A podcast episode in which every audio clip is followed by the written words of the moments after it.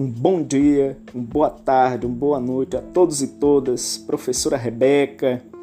Enfim, eu estarei falando, né, sobre vídeos que têm o mesmo peso da, do texto que eu estava para ler, que é sobre a criança negra no Brasil. E nesse contexto, falar sobre a criança negra, se não tivermos o devido cuidado histórico, o devido cuidado sociológico e antropológico, vamos cair no vazio, não é?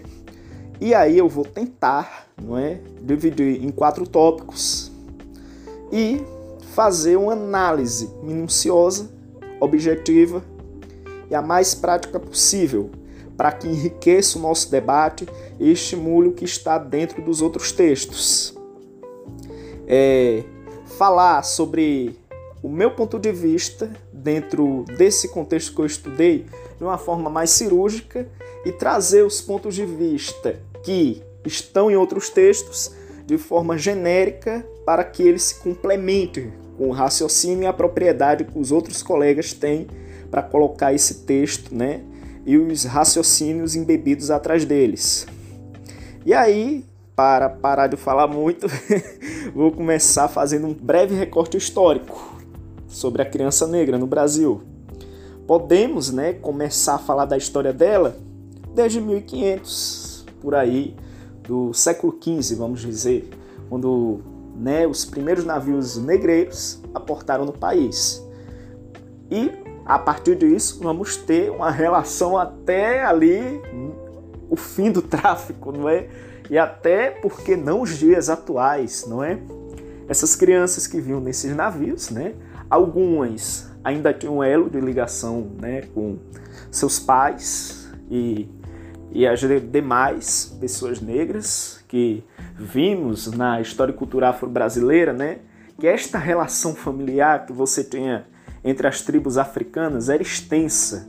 Era um modelo familiar que privilegiava né, muitas pessoas ao seu redor, família, agregados, enfim. E algumas crianças brincavam, como a Lídia trouxe, por exemplo, a história da boneca Bayomi, não é, nesse navio. Outras, né, ajudavam no trabalho pesado, não é, colocar, né, o, o carvão, né, para que o navio andasse. E a esmagadora maioria morria. E aí, quando estas aportavam no país, né, alguns perdiam dos pais, ficavam na rua, não é? Ficavam na rua. Outras ficavam para fazer trabalhos, né?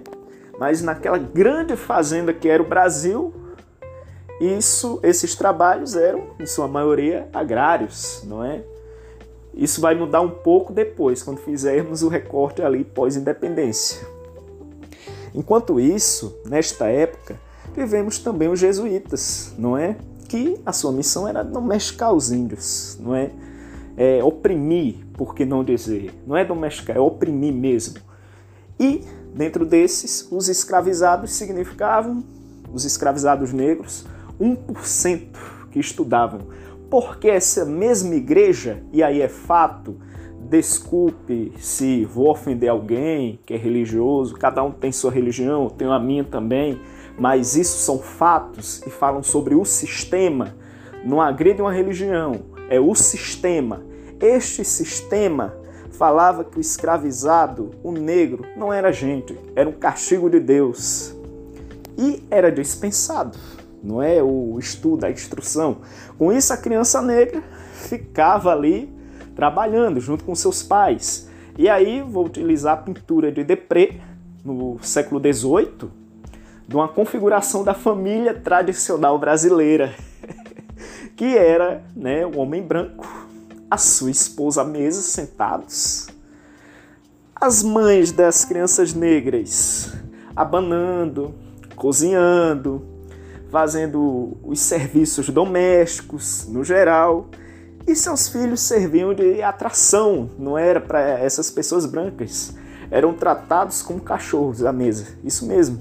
Em que a mulher branca dava comida no chão, não é? Ou, e as crianças ficavam de quatro, enfim. não é? tratadas como indigente. Não que elas assim tivessem consciência disso, porque eram crianças por volta de 3, 2 anos, não é? Então estavam em seu momento lúdico. Mas era a visão que essa elite tinha das crianças brincando. Semelhante a um cachorro, né? Hoje, que nós temos essa visão sobre o cachorro. Enfim, era a visão que eles tinham da criança negra, quando era mais nova. Isso mesmo. E aí, como temos poucas fontes, é, acredito que o período pós-independência, que é onde começam a ter os registros históricos, as fontes, dizem um pouco sobre essa criança após os dois e quatro anos e trazem mais detalhes sobre essa criança de 0 a 4 anos. Ou seja, a criança de 0 a 4 anos não é, era aquela chamada sobrevivente. Por que, que essa criança era uma sobrevivente? Ela nascia, né? ainda tinha ali uma supervisão da sua mãe, que mesmo estando num contexto escravista, ela dispensava seu filho, né, dependendo do ambiente, claro, né? E até mesmo porque quando ela estava num ambiente, por exemplo, doméstico, ela tinha que alimentar o filho do senhor branco, né? Nem o carinho talvez, mas ainda assim essa criança, né, que for escravizada, né, tinha um período de aleitamento até os dois anos, tinha todos os seus carinhos, seus cuidados. Mas se ela passasse dessa fase, né, e aos quatro anos ela já trabalhava. Dentro das casas, era fazendo faxina, balançando a rede do Senhor, é, servindo copo, engraxando sapato das visitas e vários outros serviços. E passando disso, né, chegando aos oito anos, havia todo um aprimoramento nesses serviços. Estou falando dos domésticos, mas tem os da roça também, que era o café, né, colher café, colher frutas, raízes, enfim. E na rua também tinha esses serviços, né, que eram talvez esses mesmos, não é domésticos assim, que era é, que faziam no âmbito doméstico, como por exemplo engraxar sapato, e outros tratando de venda, enfim. Isto é, não citei ainda aquelas crianças, né, que se perdiam dos seus pais nos portos e viviam daquele ambiente da rua, né, tinham aquele todo aquele contexto. Nisso surgiu, né, o governo brasileiro da época que era o Império, Dom Pedro II resolveu aprovar a lei do ventre livre em 1871, é, 17 anos antes da abolição. Nisso, essa lei do ventre livre, né, dizia que a criança até os 8 anos deveria, né, ser livre, pois ela não sabia das mazelas da escravidão. Mas quem bancava era o Senhor, era o Senhor, que nesses oito anos, escolhia mandar para o Estado, para as instituições do Estado, né, em troca de 600 mil réis, ou ficaria com esse escravizado até os 21 anos. Não é? E cuidava da sua formação. Só que, pelos registros, menos de 1% dessas crianças foram para o Estado. E aí surge a dúvida: será que essa lei foi cumprida? Mesmo em sua totalidade? Bem, acho que veremos respostas aí quando for esmiuçado os tópicos anteriores. Ou, embananei aqui, mas os tópicos posteriores, isso. E aí, né, essa classe escravizada teve a sua abolição em 1888. Com isso, né, teve alguma educação? Teve alguma coisa? Não essas crianças foram para a rua, não é? E viveram em condições insalubres, que aí teve o surgimento das favelas, palafitas, não é? Dependendo da região. Dependendo da região. Nisso, nesse contexto, podemos perceber também que com as crianças na rua, estas eram chamadas de pivetes, não é? Pivetes era um termo pejorativo que faziam vadiagem, balbúrdia e outras coisas do tipo. Não houve uma política. A escola pública era proibida para crianças negras, não é? Só atendia os interesses, né, da elite. Claro, obviamente, não é? E aí, nesse todo contexto histórico, a primeira política do Estado brasileiro qual é? O serviço de assistência, alguma coisa assim, me fugiu o nome, criado pelo governo de Getúlio Vargas. E, posteriormente, no regime militar, um serviço chamado FEBEM. Esses dois né, se caracterizam né, por é, refletir o atual sistema sócio-educativo e prisional brasileiro. Né, uma reflexão, é uma base de tudo que temos, não é? E aí outras, né, continuaram no ambiente doméstico, né, empregatício, podemos dizer assim, e muitas dessas crianças, né, continuaram por lá, por favores, e nisso é que ocorrem casos de estupro e muitas outras coisas. Nós vamos esmiuçar posteriormente. Então aqui é um breve recorte histórico, breve do breve do breve, né, que os vídeos falam e, e o texto, pelo que eu entendi, também trata.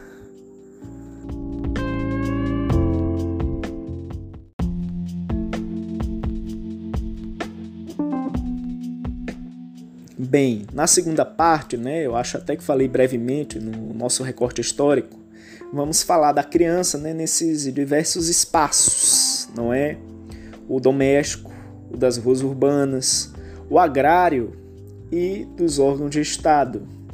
É, vamos começar pela criança negra né, no âmbito doméstico. As meninas, por exemplo, como elas tinham, os meninos também, mas como o trabalho doméstico, né, após a abolição da escravatura, não é predominantemente feminino, não é? Então, né, trazendo ali o contexto das crianças ali iniciar os quatro anos lavando um prato, é, abanando o seu senhor, podemos trazer isso ao longo do século XX, a imagem né, doméstica ali e essa criança, que majoritariamente é feminina, né, não era incomum ter muitos estupros. Eu até lembro de uma conversa que eu tive que a cultura do estupro, não é? Eu até ficava pensando, né, ser um termo distante. reconheço isso, mas conversando com uma pessoa, ela, né, me detalhou todos, né, esses detalhes da época da escravidão, não é? Do, dos estupros, que eram muito comuns dentro dessa época. Isso acontecia também com as crianças. E aí parei para pensar, refletir, conversar, cheguei, claro, à conclusão que chega a isso mesmo, não é? Porque é um fato isso, não é nada inventado, é um fato. E aí as crianças negras, principalmente as meninas, nesse âmbito, sofriam muito com estupros, não é? Estupros, violência sexual, é, violência sexual, exploração, não é? E nesse ambiente doméstico. O ambiente agrário já era um trabalho, né, podemos dizer, mais masculino. Talvez aí haja um recorte de gênero, né? Eu falo talvez porque estou colocando alguns grifos meus aqui, é claro. E nesses trabalhos, né, agrários, você pode dizer a cana de açúcar em Pernambuco, café em São Paulo, no Rio também ali você tem esse tipo de trabalho, não é? E dentro desse trabalho agrário, a criança continuava ali a trabalhar e tudo.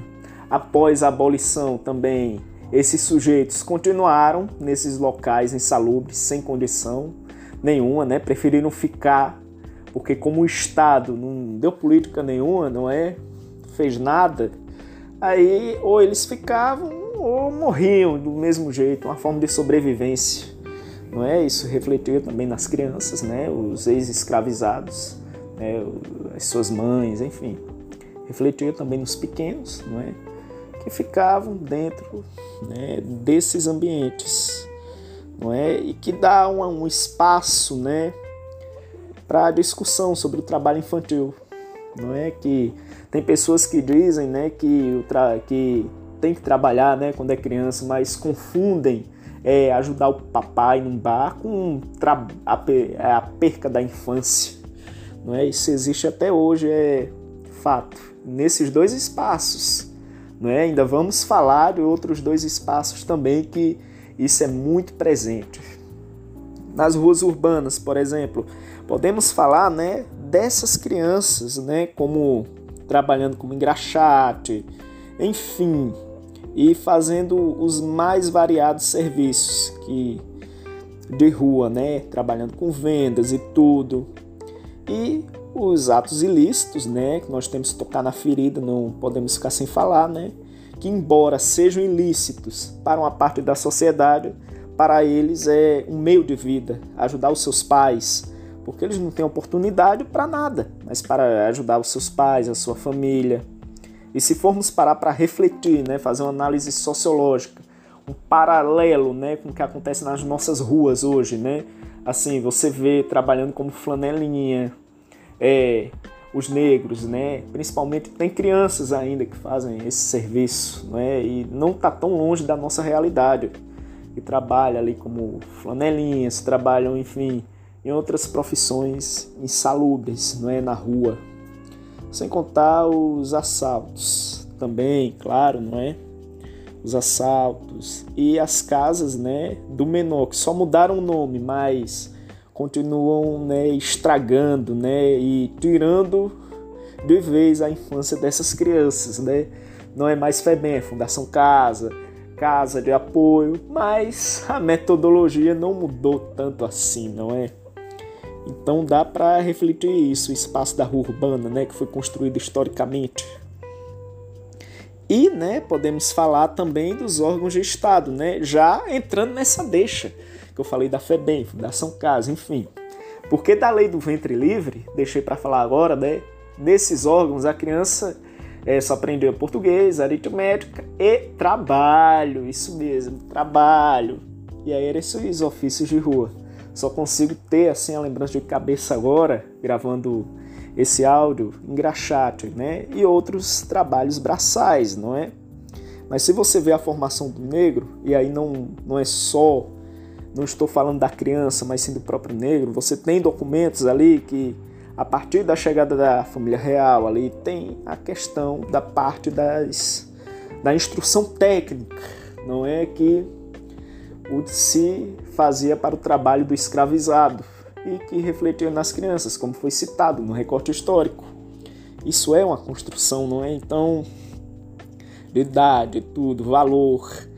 Mas essas crianças valiam menos, não é? Claro.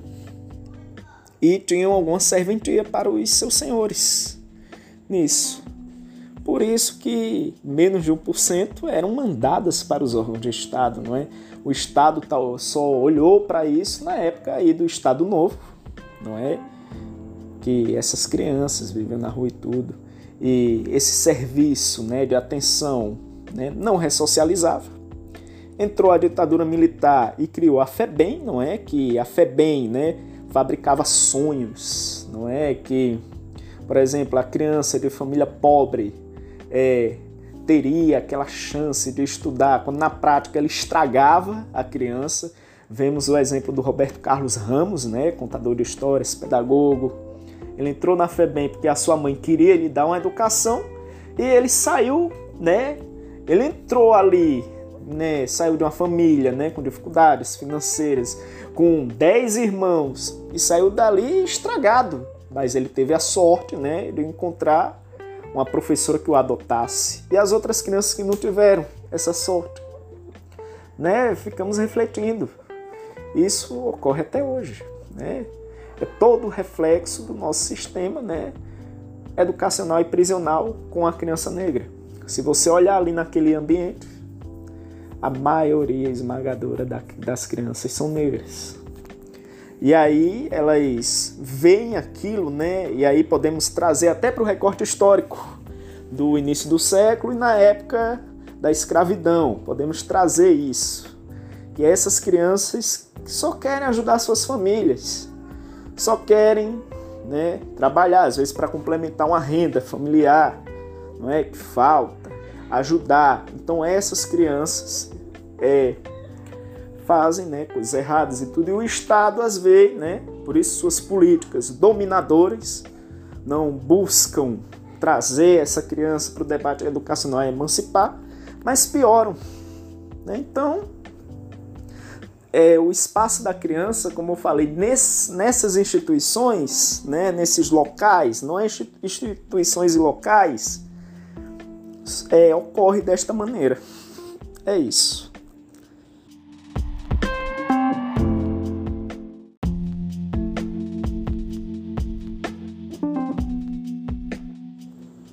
E aí chego no tópico 3, que são as políticas de discriminação e exclusão da criança negra.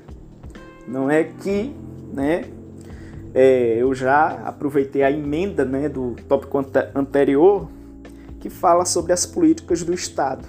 Mas será que a política do Estado está só dentro dessas instituições? Será ser só o Estado? Vamos tentar fazer um recorte também, não é? De tudo que acontecia. Bem, a criança negra ao nascer, ela tinha o um carinho né, da sua mãe, é, da família ao redor, que não significa necessariamente um pai, a família burguesa, não é? é a configuração familiar, vinda dos pais africanos, ela tinha um padrinho. E aí, essa criança, né, negra ao nascer, tinha os cuidados, né, que na visão dos europeus era uma coisa nojenta, uma coisa deplorável, uma coisa indigente. Mas aí você vê, pronto, quando ela mastigava tapioca para se tornar de fácil digestão para o bebê e a iniciação da alimentação, não é? é passava pimenta do reino no seu umbigo para curar. Então é assim, a gente vê nisso que era um cuidado e que alguns desses cuidados eles, né, continuam que é o que eu vou falar no próximo tópico. Eles continuam, não é? E aí, com esses cuidados, a cultura escravista, o que é que ela diz? Você está mimando essa criança. Você está dando mimo. Quando na verdade essas mães e essas famílias estão dando um pouco de carinho, né, a esses bebês. Infelizmente, a ludicidade, a infância ocorre no período que eles não têm consciência da sua existência. Não é isso é que é triste. Nem tão triste, porque haver crianças até os seus sete anos, não é? Por ali, que recebiam ali algum, como é que é o nome? Ainda algum resquício, não é, de infância, que é o que podemos chamar assim, através das canções, é, das suas tradições, não é? Que vieram ali da África e que seus pais, padrinhos, consideravam né, esta criança que nascia como um indivíduo que trazia a ligação entre o passado e o presente. Ou seja, era um encontro familiar, não é? Então, mais, né, a cultura da elite, a cultura branca, tratava de demonizar essas coisas. Porque imagine para essa criança negra você ouvir que sua religião é ruim, não é? Por isso que aí você já entra, né, com a parte católica, por exemplo. Alguns desses padrinhos já eram, né, numa iniciação católica. Então a demonização da cultura, né, negra, podemos assim, surgiu muito daí, né? Muito daí. Se você pega esse exemplo do mimar, ou se não do se fazer de besta, menino, deixa de se fazer de besta. Por quê? Essas crianças negras eram montadas de quatro, né? E aí a criança branca batia na criança, porque o preconceito era ensinado. Era um preconceito ensinado, não é? Então nós fomos, né, como falei anteriormente, na rua, né? Como essas crianças eram tratadas? Vagabundo, pivete, sujo. Sujo, no caso, às vezes a criança, por exemplo, vivia no seu ambiente, que eram as favelas e tudo brincando tratadas como pessoas sujas, como indigente, enfim, não é? Então já é outro resquício para se surgir é uma demonização maior, apoiada depois ali no, na época do Estado Novo pela eugenia também, não é? Podemos incluir a eugenia. E o surgimento dessa burguesia brasileira, dessa classe média, que não é, não é, não foi há muitos anos atrás como na Europa, foi um dia desse, 1940, 1950. Essa concepção, não é? de família feliz, de pai, mãe e filhos, tratou de excluir mais ainda essa criança. Não é? Tratou de excluir. E aí, né, essa criança não se sente, por exemplo, representada em muitos dos espaços. Apenas no futebol, não é? Se der sorte, tiver muito talento. E aí já é, não é um tipo ali de infância perdida. Vamos utilizar um exemplo atual, Neymar. Ele é classe média até, né? Seu pai ainda conseguiu jogar, ter um bom emprego, mas ele joga desde os 7 anos de idade, não é? Desde os 7 anos. Ele não teve ali uma representação de infância, não é? Infelizmente. Enfim, não é? Mas só isso, só tivemos, não é o Pelé. Mas se você fosse para um espaço elitista, não é? E aí fica a minha sugestão de série, não é? Coisa mais linda da Netflix, não é? A criança, a Conceição, não é? Que é filha da Adele e tudo, com um homem branco. Certo que a série romantizou ali, não é? A relação de um amor impossível porque infelizmente essas relações eram em base do estupro, né, na realidade, não é? Mas enfim, essa criança, esta criança, não é? Ela quando foi para uma escola de pessoas brancas, não viu ninguém.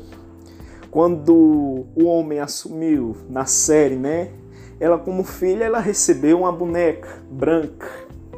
Então, quando você vai ver a novela da Globo, por exemplo, a primeira protagonista negra foi em 2004 não é? Da cor do pecado.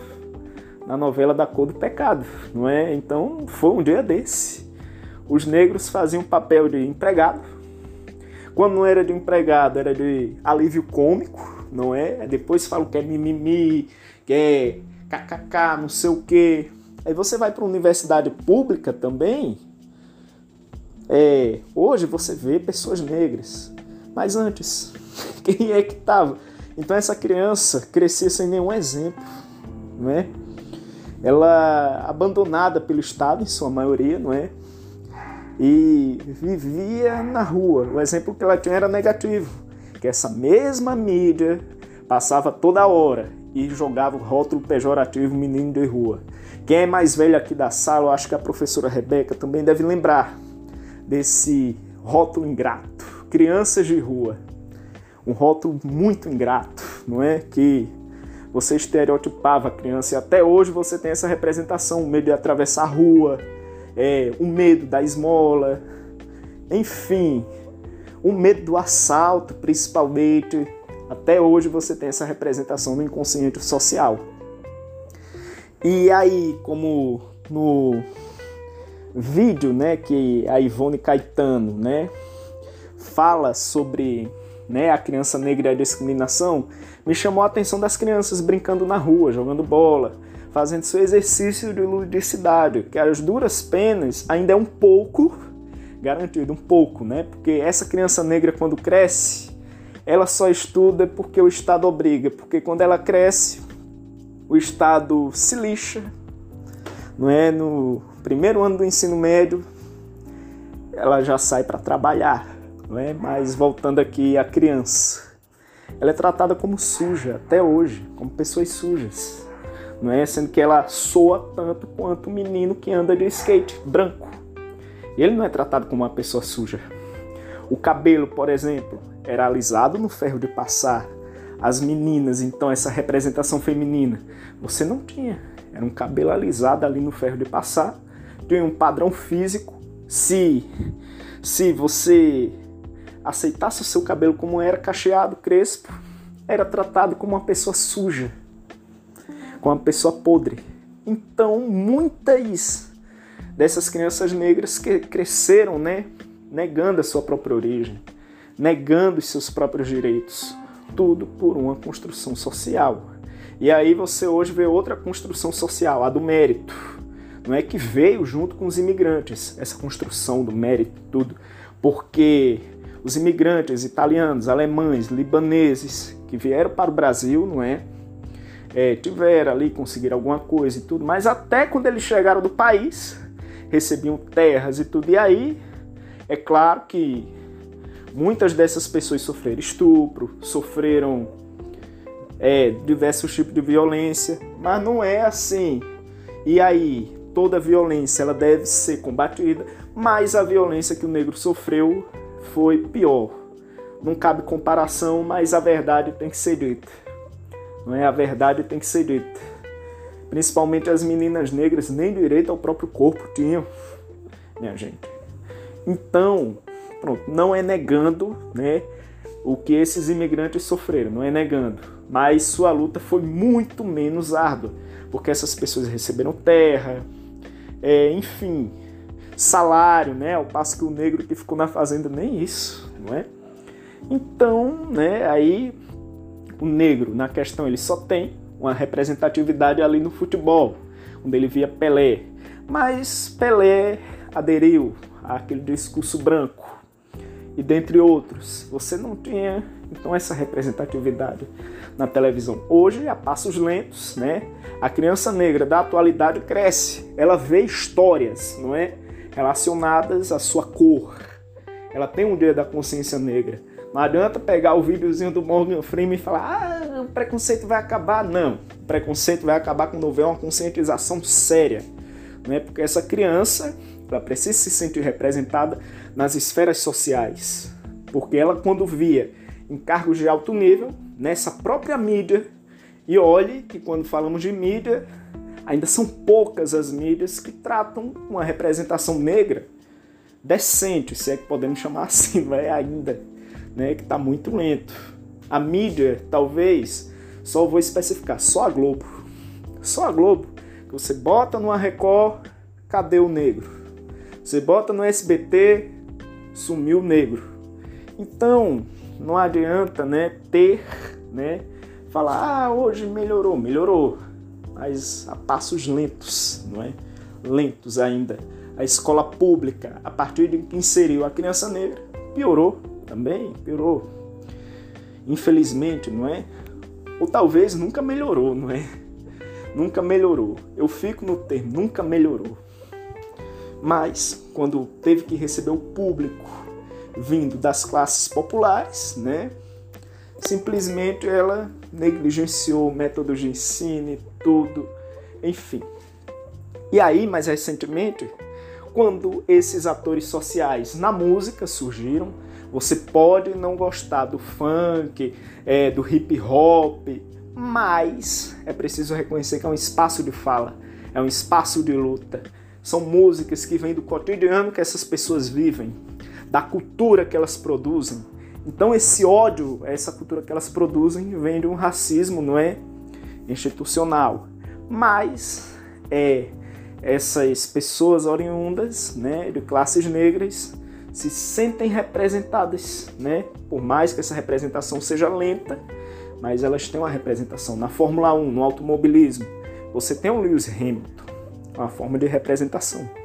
Coisa impensável anos atrás em que o herói era o branco Ayrton Senna, que, né, utiliza-se do seu instituto, né, a sua família, no caso, do seu instituto, para pegar o dinheiro público, mas que nunca, de fato, né, teve passos para tornar o Brasil um país mais igualitário, menos racista através da educação.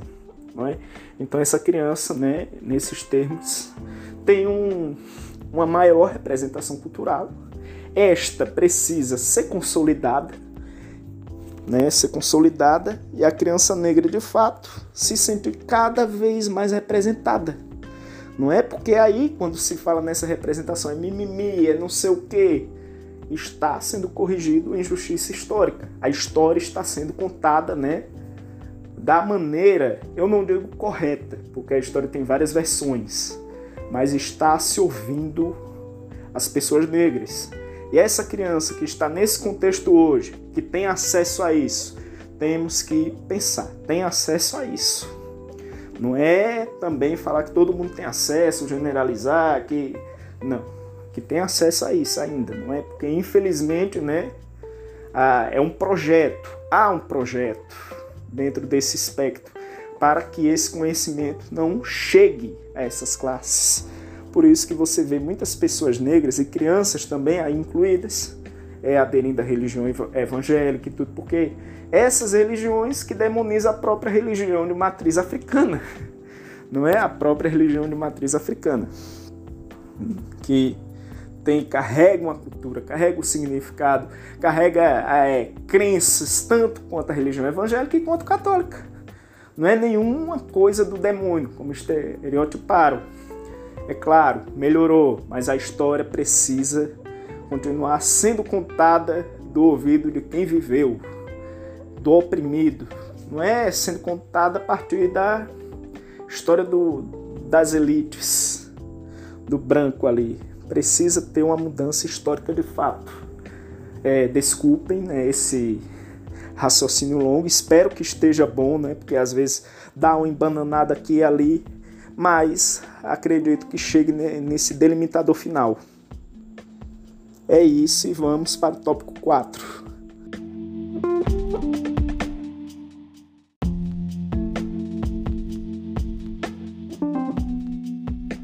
Enfim, chegamos à parte 4.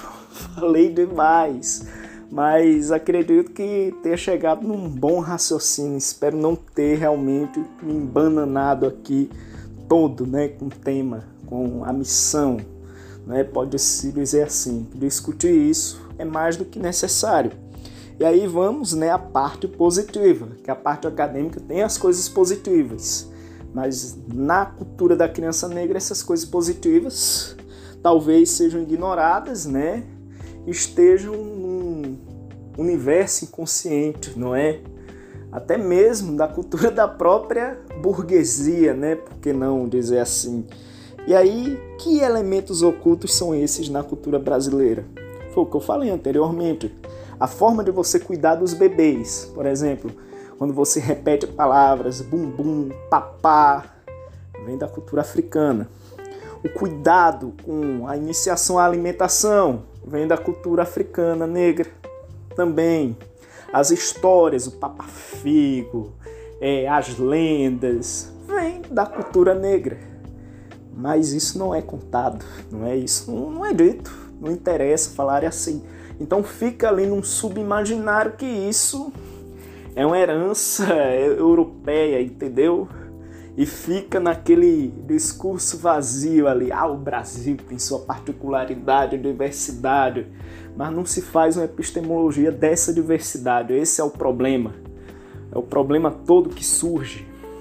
Às vezes o grude com o bebê também, o o carinho em si, né? Até termos que você fala para criança, para de se fazer de besta, não é? Termos assim, às vezes, claro, de forma carinhosa, mas na maioria, infelizmente, pejorativa. Mas como eu estou tratando positivo, né? É a forma boa. Então, vem da cultura negra. Todos, todo, toda essa epistemologia de infância, não é? Que se absorveu na cultura da classe média, tem origem, sim, da cultura negra. Não podemos negar essa origem, temos que descobrir, né, ver, porque essa coisa oculta é que talvez, né, faça com que tenhamos preconceito, né, com que formou a nossa origem, com que formou, né, a sociedade brasileira, as pessoas que lavraram esse solo, é, um preconceito com as pessoas que tornaram o país nação. Né? Então, tô meio político aqui, mas revolta, revolta. Certas coisas revoltam, revoltam. Quando vemos isso de maneira crítica, isso causa uma revolta, causa um, uma náusea. Então, né, podemos chegar nessa linha. Mas esta cultura própria, infelizmente, ela sempre foi demonizada sempre foi negada, sempre foi vista da pior forma possível, não é? E cada vez se tem buscado se aceitar, a aceitação, como falei na parte anterior. Eu poderia fazer um áudio só, é verdade, mas cada qual tem seu elemento próprio, não é? Cada qual tem para falar, tratar sobre a criança no Brasil, tem que partir de um lugar e aí, né, para ter essa aceitação da cultura própria, é preciso que ela saiba, né, dentro dos seus ancestrais, que essa cultura seja preservada, não é?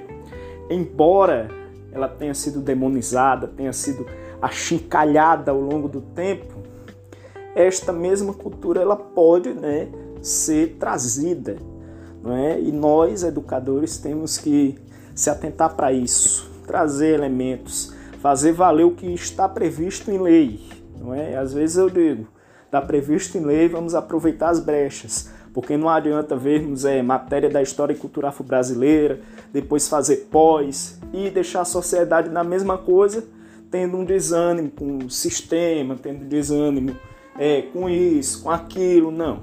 Temos que né, fazer com que, que essa criança se perceba. E aí na própria matéria nossa eu lembro né, que teve né, um relato né, que teve de uma pessoa que descobriu, né, uma criança, e descobriu que é, seu bisavô, tataravô, alguma coisa assim, tinha sido escravizado. Tinha sido escravizado, tinha fugido, não é? E ajuda muito a você contar essa história, trazer essa versão, não deixar morrer. Por quê? Não é? Não vamos deixar isso para lá, né? Não vamos falar, ah, a escravidão já passou, vamos esquecer isso. Não. É, a abolição da escravatura tem poucos anos, é muito jovem ainda. Muito jovem, né? E ao passo que anos de escravidão foram quase 500. Né? Então, precisamos né, trazer isso para esse campo. Assim como a aceitação do cabelo crespo, do cabelo cacheado também. Porque o cabelo não é de bucha. A pessoa não é suja por isso. Cada um de nós carregamos, né? E assim, eu posso até falar pessoalmente um pouco sobre preconceito. Eu sou pardo, não é? Não sei se devo me colocar ou não devo, não é? Sei que a maioria de vocês, a maioria não, de vocês que são pessoas negras aqui da sala tem histórias mais até ricas para se contar sobre isso, sobre preconceitos, mas teve uma época que eu deixei meu cabelo crescer este não é crespo, um pouco ondulado. E quando eu fiz isso, sofri preconceito dentro, inclusive da minha própria família. Também carrega essa herança. É incrível isso. E triste, não é triste. Fora, talvez já sofri apelido de palhaço, que eu era sujo, que eu era isso, que, que eu era aquilo. Enfim, talvez uma fase triste, não é?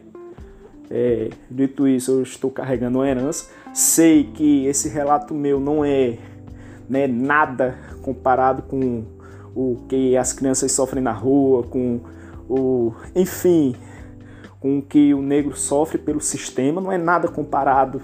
Acredito que, como eu falei, vocês é, que são negros aqui dentro da sala têm mais alguma coisa para contribuir, para falar de melhor, e é isso que eu espero, porque assim a gente tem que trazer para a roda aceitação, não é? Aceitação, é fortalecer, né, essa parte da cultura própria. Porque é isso, a criança negra, ela precisa se sentir representada. Precisa, não é, ter exemplos. E até dito isso, não só a criança negra, mas para que obtenhamos sucesso com a educação antirracista, que a gente conscientize também aquele que é branco, porque ele nasceu estruturado para é, ser opressor, mesmo que no inconsciente.